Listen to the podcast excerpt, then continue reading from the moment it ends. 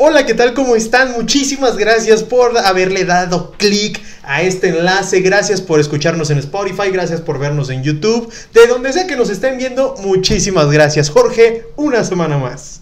Gracias a Dios está terminando y no te veo dos días seguidos. ya sé, después de la grabación del podcast, que por lo regular es en viernes, nos vamos. Casi siempre. Casi siempre es en Solamente cuando hay una situación extraordinaria. Ajá, casi sí. Para los que no tengan contexto, Anita es nuestra editora. Entonces, casi nuestra siempre. Community manager. Y también nuestra community. Eh, los que no lo sepan, eh, Anita recibe el podcast un jueves. un jueves a las 12 de la noche. y lo tiene que subir el viernes antes de mediodía. Todo es culpa de Cristian. Una disculpa, Anita. Pero bueno, hoy tenemos eh, que comentarles muchas cosas. Han pasado muchas cosas en el país esta última semana, Sí, Jorge. Tanto jurídicas como sociales, políticas. Sí, sí, sí. Y hasta te peleaste con algún familiar, tu mamá, no sé. No, deja tú ¿Ha de eso tu- en tu también. Nuestra, a- nuestro auditorio de TikTok se nos fue a la yugular. Se nos- Ay, sí, es sí, se cierto, se, pusieron encima. intensos, Sí. intensos. Si no nos siguen en TikTok, vayan a ver los videos que tenemos. Y el último, vean los, Sí, los, los comentarios, comentarios. y se pusieron un poquito intensos. Un poquito nada más, ¿no? Pero bueno, ya les vamos a estar comentando de esto. Oye, ah, no me gustaría dejar pasar, Cristian. Ah. Quiero mencionar, por si lo quieres introducir en los siguientes podcasts, creo que a tu auditorio le agradaría. Ok. Le gustó que comentaras tu vida personal. ¿Quieren saber más de, de tus papás, de ti? ¿Por? ¿Qué dije que el podcast pasado sobre que tú divorciaste a tus papás. Ah, ya, ya, ya, sí, hombre. Y los temas de pensión alimenticia. Sí, sí, sí, no estuvo, estuvo denso, ¿eh? El divorcio de mis padres. Podríamos, insisto, no hay que dejarlo pasar. Si quieres saber más de la vida privada de Cristian, por favor, dejen comentarios, Sí, sí, sí. contáctenos en Instagram. Es que diciendo- también quiero ver si no es nada más eh, el morbo de Jorge, que por favor pónganlo ahí en los comentarios qué es lo que quieren ver en el podcast. Pero antes que mi familia, yo creo que está la nación, Jorge. y ese es Ah. el interés del que quiero que el podcast entre ya en calor. Las elecciones intermedias del 2021. ¡Qué va! Las más grandes de la historia. Sí, participación récord. Sí. Tuvimos, sí. el INE reporta una participación ya un poco redondeadito del 52.7% del padrón electoral. O sea, es- arribita de la mitad. Arribita de la mitad. Eh, para unas elecciones intermedias en donde todo el mundo nos vale madre los diputados, es una A participación nadie muy nos buena. importa que puedan modificar la constitución. Exacto. Yo, yo empecé una campaña en redes sociales, en, en mis redes, en donde... ¿Huelga de hambre o qué? No, una campaña de conciencia tratando de explicar... Ah, eras de esos influencers que estaban promocionando el partido del Tucán. No, no, no, Ajá. esos influencers son los que vamos a defender Ah, en la ah, corte. sí, cierto. Al ratito tocamos ese tema. Pero bueno, yo empecé en mis redes sociales a explicarles un poquito de por qué es importante votar en las elecciones intermedias. Y por primera vez en tres años me fui en contra de Morena, Jorge. Ah, yo pensé que iba a decir por primera vez y gracias a mí la gente salió a votar. a mi campaña de concientización. No. México votó. No, yo les dije, yo soy alguien que se considera de izquierda, se considera un tanto progre, votó por la opción que tenía enfrente que era Andrés Manuel hace tres años, pero esta vez le tuve que dar mi voto a Acción Nacional. Jorge. Te fuiste a la extrema Me derecha, de la extrema izquierda a la derecha. Fui a la extrema de, derecha. Pero ahora, para delegación, que creo que ni ganamos. Híjole, te va a llover un montón de hate. Sí, para, En nuestras redes y en las tuyas. para, delega- para delegado, este, ah, no, ahorita ya es alcalde. Para Alcaldes, alcalde alcaldes. voté este, Morena. El voto es libre y secreto, Cristian. ¿Qué andas haciendo? Por eso yo voté libre y secretamente en su momento. Yo, y ahorita ya puedo decir por quién voté. Pero el- en el Congreso Local de Ciudad de México también voté por Morena. Pero en el federal, que es donde necesitamos el contrapeso para el presidente, le di Acción Nacional. Era, o sea, ¿qué te digo? Me dieron, me dieron a elegir entre pisar popó de caballo o popó de perro. O sea, Yo vi un, un TikTok de eso, no sé si lo viste, de No. un video que hicieron, no me acuerdo cómo se llaman, pero que le, son un chavo y una chava Ajá. y que van con su hermano y le dicen, oye, ella escogió que íbamos a comer hoy popó de gato Y yo popó de perro. Tú te ti depende. ¿Cuál quieres? Y él dice, no, no quiero ninguna de las dos. Es lo mismo. ¿Cómo va a ser lo mismo? Una es popó de gato y otra es popó de perro. Así me sentí. Tratando de votar entre todas las opciones que era. Es que era el pan o el pez. O sea, ¿Era Alfredo Adame o el pan? exacto. o sea, eso no iba a suceder. No te preocupes, Tomás Alfredo Adame se llevó sus millones. Ah, claro. Hu- Hubo una encuesta interesante eh, en donde, eh, bueno, estaba escuchando los análisis políticos después de la elección. Decían que en el 2018, entre más estudios tenía la persona, la tendencia era más hacia López Obrador. O sea, la- las personas... Mientras más preparadas Entre más preparadas, más votos Andrés Manuel. En estas, en estas elecciones intermedias sucedió exactamente lo contrario. Entre más preparados, menos votos hacia Andrés Manuel. Eso habla del cambio Es un que hay. un- una Sí. buena estadística, ¿eh? Sí, sí, sí. Eso habla del cambio de pensamiento que hay y de que ya se está dando cuenta la gente. O del que cambio de eres- pensamiento o de que dijeron, híjole, creo que nos equivocamos. pues deja, tanto que te equivoques o no en tu voto, ya es eh, de preocuparse lo que está pasando con el país, ¿no? Entonces como un, ok, hay signos ahí peligrosos de autoritarismo, pues hay que votar por un dique de contención. Estuvo muy bueno eso, ¿eh? que, que en, en materia federal bajó el- Sí. la representación de Morena en la Cámara Sí, porque ya no pueden eh, modificar la constitución sin que haya algún otro aliado. Ya no tienen la mayoría calificada, como le dicen, ¿no? De que lo que quisieran hacer, podrían modificarlo y aunque los demás votaran en contra, lo podrían hacer. Ahorita necesitan la alianza de alguno de otros pa- partidos, PRI, PAN, No, PRD. no sé ¿Quién crees que tiene los escaños para que Morena pueda Tu tener- partido favorito. El Partido Verde. El Partido Verde va a tener unos cuarenta y tantos este, curules, me parece. Y, y ahorita, si algo sabe hacer el Partido Verde, es venderse al mejor postor. Es ser bisagra. Sí, sí, sí. La neta, sí, el Partido Verde siempre se va con el poder o con el que pague más. No es con el que pague más, inferimos que sí, pero siempre con el que está en, en turno, ahí está. Sí, y yo creo que, de hecho, no creo. El Partido Verde es la única llave que tiene Morena ahorita en el Congreso para pasar todas las iniciativas y la desaparición del INE. el presidente se fue contra el INE. ¿Cuándo? ¿Cuándo no? Sí, sí, es lo que te voy a decir siempre. Eso es algo de lo que me preocupa. Eso es algo que Es sí que lamentablemente se va contra todo el que ne- tiene una opinión distinta que él, o que está en contra de, de su filosofía. También eh, analizando un poco los puntos de vista políticos, todos aprueban, así con 10 cerrado, la actuación del INE en estas Es en que estas estuvo muy bien, o sea, por el tamaño de elecciones, Sí. tanto federales, estatales y locales, sí era una cosa tremenda y se vio muy bien. Y eh, Lorenzo Córdoba, con los tanates bien puestos, enfrente del presidente. O sea, eh, llegó y dijo, el presidente no puede meter mano en las elecciones. No sé si, recuerdas en la mañanera que el presidente dijo, eh, vamos a eh, garantizar Que ganemos nosotros. la seguridad de la elección. Y Lorenzo Córdoba le dijo, gracias, pero no gracias. Tú No necesitamos al ejército. Exacto. Lorenzo Córdoba dijo, no puede haber presencia de ningún tipo, de algún tipo de fuerza en las elecciones. Dijo, si quieres cuidar de cerquita, pues allá tú, unos rondines si tú quieres, pero no puede haber ahí Guardia Nacional. Sí, no, Sí, y no, se le puso al, al- al- al tiro al presidente. Y mira cómo salieron las elecciones. Súper bien. Súper bien. Pero bueno, eso es lo que tenemos que decirle sobre las elecciones. No, eh, quería comentar, si bien no si viste que en la mañana Ah, al día siguiente o los dos días después salió el presidente a decir, este, no perdimos, miren todo lo que ganamos, tenemos tal porcentaje en la Cámara, tal en senadores, tal, pa, pa. Ujú. Pero de que perdió representación a nivel nacional, sí ganó algunos otros, otros municipios, estados, pero perdió muchos otros. Sí, sí, sí. La Ciudad de México ya la mitad es de, ya no es de, de Morena, nada más Hijas, el oriente Dios. literal, Sí. la- de la mitad para la derecha Sí. es de Morena, de la mitad para la izquierda es del PRI, PAN y PRD, ¿No es al revés? ¿no? O sea, si tú ves el mapa desde enfrente Ajá. o desde arriba, mitad para la derecha, o sea, oriente, Ah, ok, cierto, sí tienes razón. tienes- Morena, tienes mitad razón. para la izquierda, la oposición.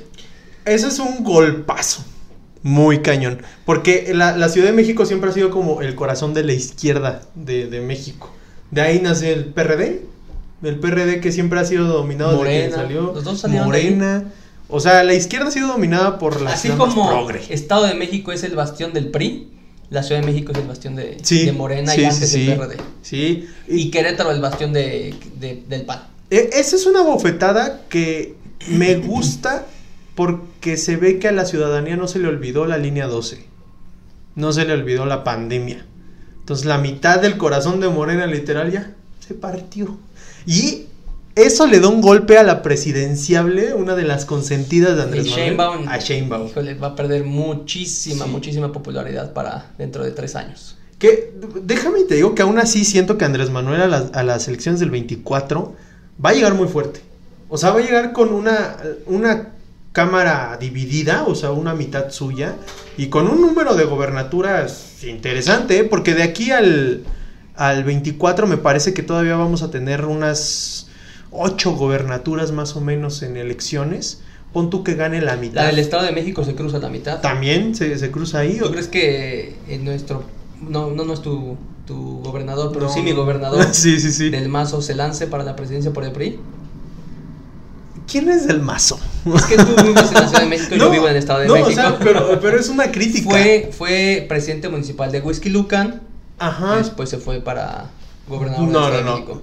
Desapareció cuando fue gobernador del Estado de México. No, no sale en ningún lado. Yo No- sí lo sigo en Twitter no para tiene- ver las, los anuncios de cada viernes de lo que, de las medidas de seguridad, de la pandemia y todo eso. Pero se escondió. O sea, literalmente ganó las elecciones del, Estado de México y se escondió. Pues es que, ¿quién del PRI no se escondió después de que salió Peña Nieto?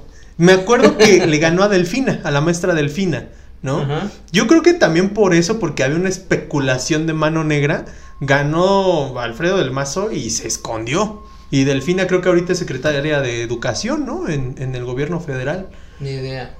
Yo la verdad es que siento que si el PRI saca a Del Mazo, sería un error. Sería un error. Completo. ¿Pero ¿Qué- aquí no tiene nadie más? qué es lo que te iba a decir? ¿Qué presidenciable tienes ahorita? Del PRI no hay así una figura que tome la delantera. Van a tener que colgarse de Anaya. No hay de otra. Te, te porque a Anaya, no- a Anaya no lo quieren en el PAN, la mitad del PAN no lo quiere. No lo quiere, pero ¿Tú él crees la que- cantó. ¿Tú crees que Anaya diga, pues el PRI me va a coger? Bueno, no sé qué hagan con él, pero Me va a arropar. puedes decir la palabra fornicar si quieres. Si te Me va a arropar el PRI. ¿Te imaginas a, a- a Ricardo Anaya de tricolor? No, Yo no, no, es- es- es- No, está es que bien Ricardo raro. Anaya o es del PAN o es del PAN. Ajá. O es independiente. Pero él ya la soltó. O sea, él llegó y dijo. Dijo, aguas Andrés Manuel, voy para, nos vemos el En 24. el 24. No, incluso viste cómo se pelearon ahí. De que se le daba chance de, de que sí sus le daban- caguamas. Sí, sí, sí. sí, que el presidente dijo, eh, le voy a pedir este permiso a Anaya para tomarme una caguama. Y Anaya le contesta en video, le doy permiso, presidente Andrés Manuel, aquí tomándome una victoria en Querétaro y en el ¿qué? poniente de la ciudad. No sé, no vi ese video. Sí, sí, sí, le dijo aquí tomándome una victoria en la mitad de la Ciudad de México y posiblemente en Querétaro. Sí, y dijo, y nos vemos en el 24. Así de, de fue. El, el- el influencer Anaya. Influencer Anaya. Fíjate que yo no sé si le alcance la fuerza a Andrés Manuel, porque ya no quiero decir morena, o sea, Andrés Manuel es morena. No sé si le alcance la fuerza a Andrés Manuel para poner otro sexenio. O sea, para poner a ya sea a Sheinbaum o a Ebrard. Yo creo que sí, tres años sí le, sí le, sí le alcanza. Sí le alcanzan para poner otro Va- tiene presidente. mucha, mucha fuerza política todavía, entonces sí le va a alcanzar para un año antes, seis meses antes de eso va a empezar ahí a soltar Sí, y a ¿verdad? promocionar a esa persona. A ver, puede que de los gobernadores nuevos o gobernadoras salga un nuevo personaje, pero yo lo veo muy difícil. Pero de- tendría que ser de un estado que tuviera mucho foco nacional. Samuel García. Nuevo León, vaya. Ponte nuevo, ponte León, ponte nuevo, Nuevo León. ¿Ganó? Bueno, Nuevo. León lo perdieron. Nuevo Bueno, no León. lo, más bien, no lo ganaron porque no era de ellos. Jalisco, Movimiento Ciudadano. También estuvo presente. Ciudad de México está Sheinbaum, pero ya la mitad no les pertenece. La mitad Sí, económicamente más poderosa hablando ya no es de ellos. ya es del PAN. Querétaro es del PAN. Sí, El Bajío en su mayoría es panista. híjole. ¿Cuál les queda? O sea, hay muchos otros estados, pero no tienen el foco que necesitan para, para que sea presidencial. Yo creo que a ver, ojalá Samuel García no se convierta en un bronco. Porque la promesa de Samuel García es irse en contra del gobierno federal. O sea, incluso una de sus propuestas era salirse del pacto fiscal.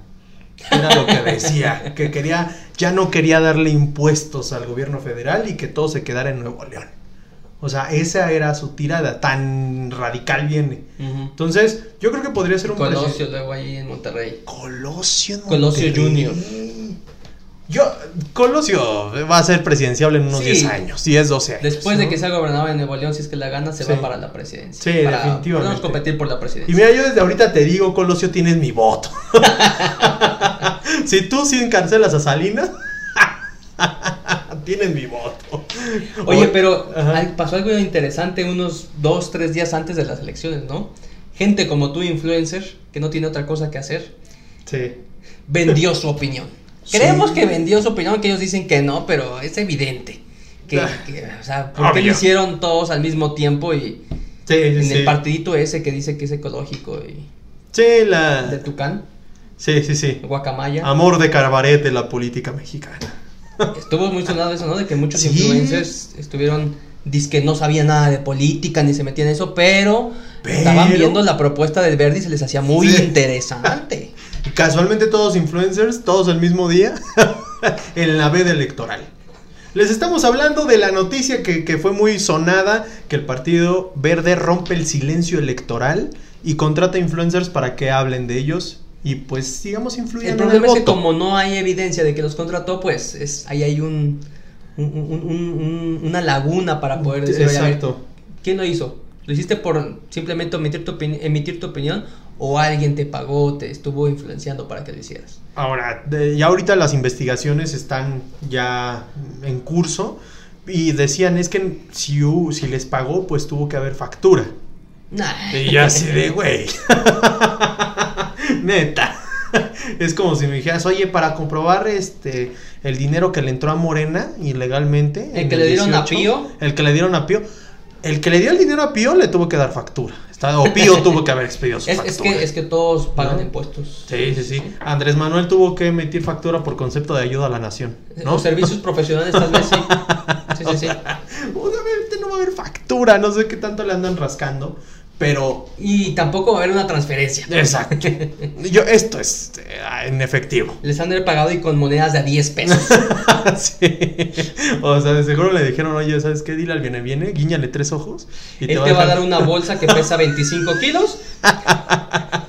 Todas en monedas de a 10, paquetitos de 10 monedas. Pero, y es justo lo que nosotros hablábamos en el video de TikTok. Es ilegal que una persona, un ciudadano de a pie, no un político, un ciudadano, emita una opinión, ya sea en favor o en contra de algún partido. Es que es eso, tenemos libertad de expresión. No, no, no es ilegal que te. Pero sí hay ciertas restricciones para los ciudadanos de participar eh, Claro. electoralmente o promocionar algo. Y es lo que comentábamos en... A lo mejor no nos dio tiempo de abundar en eso video porque es un minuto, pero aquí tenemos un poquito más de minutos. El artículo 447 de la Ley General de Instituciones y Procedimientos Electorales señala las infracciones que los ciudadanos pueden cometer en cuanto a este tema electoral.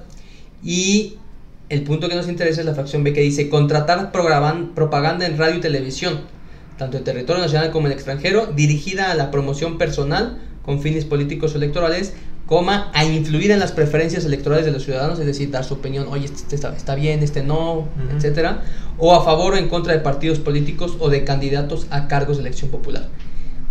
Pero el problema es de que es contratar nada más y que es radio y televisión. Exacto. Entonces, si no pagan y si no lo hacen radio y televisión, pues no hay un delito, ni hay una infracción, perdón.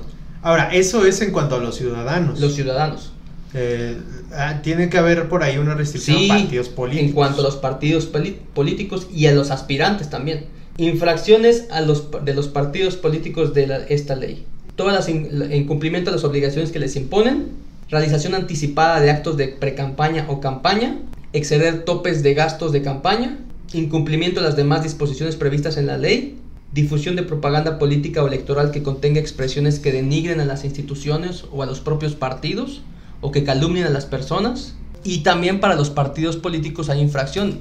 Si Ok. violentan esta veda electoral, que es tres días antes de la elección, de estar haciendo proselitismo, estar haci- dando a conocer encuestas, todo esto también hay infracciones para estos partidos políticos. Ellos tienen prohibido publicar cosas, ¿no? Tres Así días es. antes de la elección. ¿Por qué? Porque nos tienen que dejar meditar. Nos tienen que dejar pensar. Considerar. Ya después de toda la vasca que nos aventaron durante meses de campaña, nosotros tenemos que, en un ejercicio de introspección, decir que Ya después de que tienes ahí pegada afuera de, de la reja de tu casa una pancarta y otra y sobre otra. Tengo una Sí. anécdota de esto. Pasaron a casa de mi mamá Ajá. los de un partido político, no voy a decir cuál para que no digan. Y le dijeron, señora, ¿podemos pegar esta pancarta Ajá. ahí en su reja? De las que son así de lonas de, de plástico. Ajá. Sí, sí, Y mi mamá, ok, está bien. Entonces yo un día llego y, ¿qué hace esto aquí? Veo la cara de una señora gigante ahí en la reja. sí. Y en la semana siguiente llego otra vez y veo una segunda pancarta. Porque volvieron a decir, entonces ya hay dos caras gigantes ahí en la reja. Y el día antes de la veda mi mamá me dice, oye, ¿me las puedes bajar? Porque ya tengo que bajarla, tengo que quitarla, ya es la veda electoral. Ajá. Y yo, bueno, ya voy y muy contento las quito. Y las hago, las hago bolita y las pongo en el bote de la basura, Ajá. que está afuera. Y me dice mi mamá, oye, ¿y las pancartas? Digo, ¿están afuera en la basura? No, no, no, esas me sirven mucho, son muy útiles y además son muy caras. Las voy a usar para una sombrita o para meter tierra. Entonces, tienen doble uso. No, una, una vez llegué a mi casa, igual, eh, tú sabes que en mi casa, pues, somos de izquierda, ¿no? Una vez llego ahí a la Y el casa. PAN. No, PRI. ya llego y del PRI ahí en una pancarta. Digo, mamá, ¿qué te pasa? Quita eso. Y me dijo, ay, hijo, me dieron 500. No, me dijo, ay, hijo, me dieron toma, ve, 500. comparte unos tacos. Y le dije, bueno, lo dejamos esta semana. Quieren otra semana, que tengan otros Sí. 500. Sí, sí, sí, sí. Ya, ya, después cuando ya se la bajé me dijo, ay, y si vienen a reclamar, le digo, ¿qué te pueden reclamar? Que a ver, que te echen a la patrulla por, por Oiga, ¿por incumplimiento de robó mis contrato. 500? Pero sí, las pancartas están, tan, es, es una historia curiosa. ¿Y no reutilizó la pancarta tu mamá? No, yo sí le dije, tírala. La quemaste, hiciste ahí una fogata y veías cómo se achicharraba. No, no, no, nada más la tiré. Yo sí le hice bolita y la tiré. Pero bueno, los partidos, mm, resumiendo, no pueden publicar tres días antes de la elección, que fue lo que se supone o presume hizo el verde. Pero, ¿qué, qué es lo que dice la ley, Jorge? En cuanto a los partidos, En cuanto a la veda electoral. Ajá. ¿Qué, qué fue lo que pudo haber cometido el verde? El 251, fracción sexta, dice, durante los tres días previos a la elección y hasta la hora del cierre oficial de las casillas que se encuentran en las zonas de usos horarios más occidentales del territorio nacional, queda prohibido publicar o difundir por cualquier medio. Los resultados de encuestas o sondeos de opinión que tengan por objeto dar a conocer las preferencias electorales de los ciudadanos, quedando sujetos quienes lo hicieren a las penas aplicables a aquellos que incurran en alguno de los tipos previstos y sancionados en la ley general en materia de delitos electorales. Y es que no culpo al verde, la verdad que le invirtió en puro pensador, en puro analista, Filósofo. puro filósofo, que tiene la credibilidad a tope, ¿no? Por ejemplo, eh, esta filósofa que nos regaló cosas como eh, el plátano no engorda, no tiene azúcares, eh, ¿cómo se llamaba? Ah, Bárbara del Regil, ya me acordé, que, que quería hacer un trend en donde tú tenías que cargar un tazón de eh, almendras y tenías que hacer un baile ahí extraño y todos ¿Sí, dijeron, que se "Oye, caían las almendras o qué? eh, Sí, ajá, algo así. Y entonces era como, oye, si topas que las almendras cuestan como 1500 el kilo. o sea, y tú en ese tazón tienes como tres. Ese tipo de personajes que, que la verdad no, no tienen mucha capacidad para analizar lo que pasa en el país. Son ellos a los que les pago el verde. A la hija de, la- de Alex Lora, a este, te digo, a Bárbara del Ajá. Regil. Y a influencers que ni siquiera viven en México. Sí, pagó. hicieron su anuncio en español o en inglés. eh, no, no, no, está unos en España, otros ahí en Argentina, otros ahí de vacaciones en las Bahamas y no sé qué tanto y dicen, este, coño, que yo creo que este vamos a votar por, por el verde. Vamos a votar por el verde todos en México. Es como, güey, también ve a quién le pagas, ¿no? O sea, si ya la vas a cagar, cágala bien, pues también tú. Ahora sí que ni para valer madre, vale madre. Pero bueno, eso es más o menos lo que pasó lo que sucedió en la jornada electoral de las intermedias en el 2021. Así es. Ya les estaremos contando qué es lo que pasa más adelante, Jorge. Pasando al segundo tema del día, Cristian. Ya sería tercero. Porque es elecciones, después partido verde Ah, y ahora sí, el de- sí, no, andamos productivos. Bueno, dos, Andamos 2.1. Con todo el día de hoy. 3. Prepárate que el lunes ya regresan casi todos los chamacos a la escuela en No. el Estado de México. No es cierto. En la Ciudad de México ya regresaron este lunes pasado. Regresaron entre, Entre comillas, porque comillas. es voluntario, ¿no? Quien quiera regresar, quien pueda y su escuela haya abierto. ¿Quién quiere regresar a clases, Jorge? Los papás quieren que sus hijos regresen a clases, Cristian. A todos los padres les surge que sus hijos ya no estén todo el día en la Me casa. encanta porque la mirada de Jorge es sincera. O sea, es que él ya está sufriendo en carne propia. Es- aunque quisiera, mi hijo todavía no va a la escuela. ya sé, es un bebé todavía. Y no eh, para que yo gozara de esas bondades tendría que ir a la escuela nocturna. Ok, pero ya, ya casi ya van a regresar a clases. Ya en el. Estado de México ya van a regresar, ya están preparando todo para que los pequeños y pequeñas, como diría tu pres- expresidente Fox, regresen de manera igual voluntaria el próximo lunes a clases. Ventajas y desventajas. Ajá, ok. Ventajas, pues ya van a dejar de ser ignorantes. Llevan un año sin recibir conocimiento Sí, alguno ya extra. sé, ya sé. Dos, ventaja, pues se van a distraer, son los que más han sufrido. Sí, Otra ventaja, los padres se van a desestresar, ¿no? sobre todo Claro. quien se queda a cuidarlos, si es el papá, la mamá o los dos. Si están todavía en home office, ya no van a escucharse gritos en las videollamadas de fondo, al niño corriendo y así. ¡ah! sí. Desventajas, el tráfico va a estar terrible. Creo que el tráfico es lo peor. Ay, no, el tráfico va a ser horrible. ¿Sabes cuánto hago a la, a la oficina así ya en camioncito por mucho? Pero tú no te subes al camión, siempre llegas en Uber. ¿Sabes cuánto haría si me viniera en no, ¿sabes cuál es el problema? Que digamos que no vivo en una zona que haya sido bendecida con una, una avenida grande, ¿no? Ah. Entonces, la avenida está muy chiquita. ¿Y pasa Y por ahí hay- un camión? Y hay muchas escuelas. Entonces, digamos que ya sea que tomes Uber, taxi, camión, lo que tú No, quieras. pues vas a tener que irte se va caminando, a Cristian. congestionar horrible. Te vas caminando, bajas a periférica y tomas tu camioncito o el Uber. Caminando avento unos 40 minutos, Jorge. ¿A periférico? La de mi Oye, casa, pues sí. vives hasta Santa Fe o qué? Eh, vivo camino hacia Santa Fe. De hecho, es el antiguo camino a Santa Fe. Porque yo pensé que vivías por la Profeco. Para tus seguidores, es vecino de Profeco Poniente. No, no, no, yo vivo en una de esas colonias perdidas donde habitan la gente que trabaja para los que trabajan en Santa Fe. ah,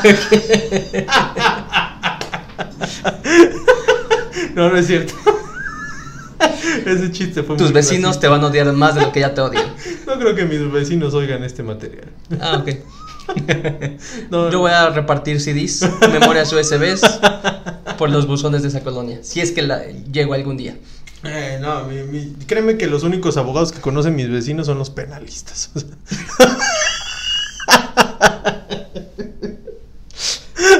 No, no. no.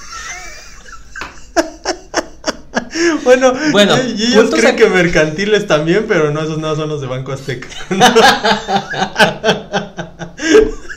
Pero, no, no, no, chistes clasistas aquí no queremos. Bufete Bautista de Asociados se deslinda de este tipo de Decías que yo era el que decía los chistes clasistas. Bueno, pero a un punto a considerar con este regreso a clases es el punto legal y las medidas que deben tomar las escuelas, porque si nada más dejan entrar así a los chamacos y a las chamacas, pues se viene la contagiadera otra vez. Entonces, va, estoy casi seguro que por lo menos las primeras dos semanas y cuando ya regresen bien en agosto, las autoridades van a estar verificando las escuelas. Van a Sí. estar yendo a hacer visitas, a ver si tienen su protocolo, si, si es que están respetando las medidas sanitarias, que el gel, que el cubrebocas, si no hay un, un aforo, o más bien el aforo no rebasa el máximo, si hay medidas de ventilación. Entonces las escuelas, los, los directores, los dueños de escuelas, que estén muy atentos a eso porque si no se vienen las clausuras. Eh, ah, bueno, este, hablamos de colegios. Colegios. No, porque sí, es que es eso. Yo te iba a decir, va a ser muy, muy contradictorio que haya más gel antibacterial que papel en los baños. Y el recreo va a estar bueno, a ver cómo va a ser. O va a ser Sí. muy aburrido. O va a ser, sí, o va a ser muy interesante. Eh, pero ya- Imagínate un niño tos y todos. ¡Ah, váyanse a la esquina! ¡Ya! ¡Tosió! ¡Tosió Carlitos! tenemos un 3312, tenemos un 3. Así- Monster Inc. se va Sí, a, sí. a hacer realidad aquí. Ahora yo sé que el gobierno va a mandar botes, o sea, botes literal de, de gel los Ahí primeros a meses. los niños, ¿o cómo? no, los primeros meses. Ya después ya me imagino las maestras en la escuela y en la entrada. Mamitas, les recuerdo que tienen que traer su gel. Es uno por niño. Y tiene que, sí, ya me las imagino, la cooperación y, el, de y el- gel. y el salón con 55 botes de gel. Y al día siguiente, nada más nos queda uno, así que pídanle más a sus mamás para Sí. mañana. Y sé. afuera de la escuela, un coche, una camioneta co- con la cajuela abierta, se venden botes de gel. Eso no pasa, Cristian, eso no pasa. Mamá, mira, ese tiene mi nombre. No es cierto, no es cierto, hijo. A ver, avánzale. Es la marca Carlito Sánchez.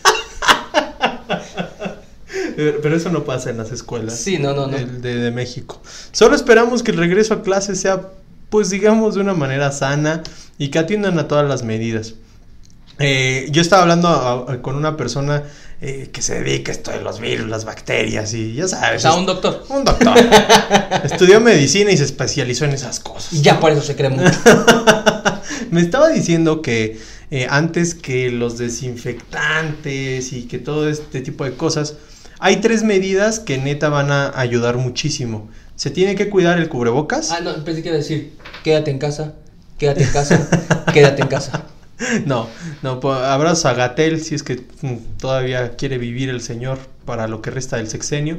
Ya se va a esconder, ¿eh? Ya, ya, pobre Ya sé, yo se voy a ir a esconder a Oaxaca, a Puerto Vallarta.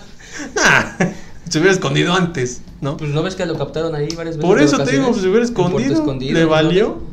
Pero bueno, eh, este doctor me dice que son tres medidas las que hay que priorizar. Es uso del cubrebocas, sana distancia y ventilación de los espacios. O sea, dijo que la ventilación es, si no la más importante, de las más importantes.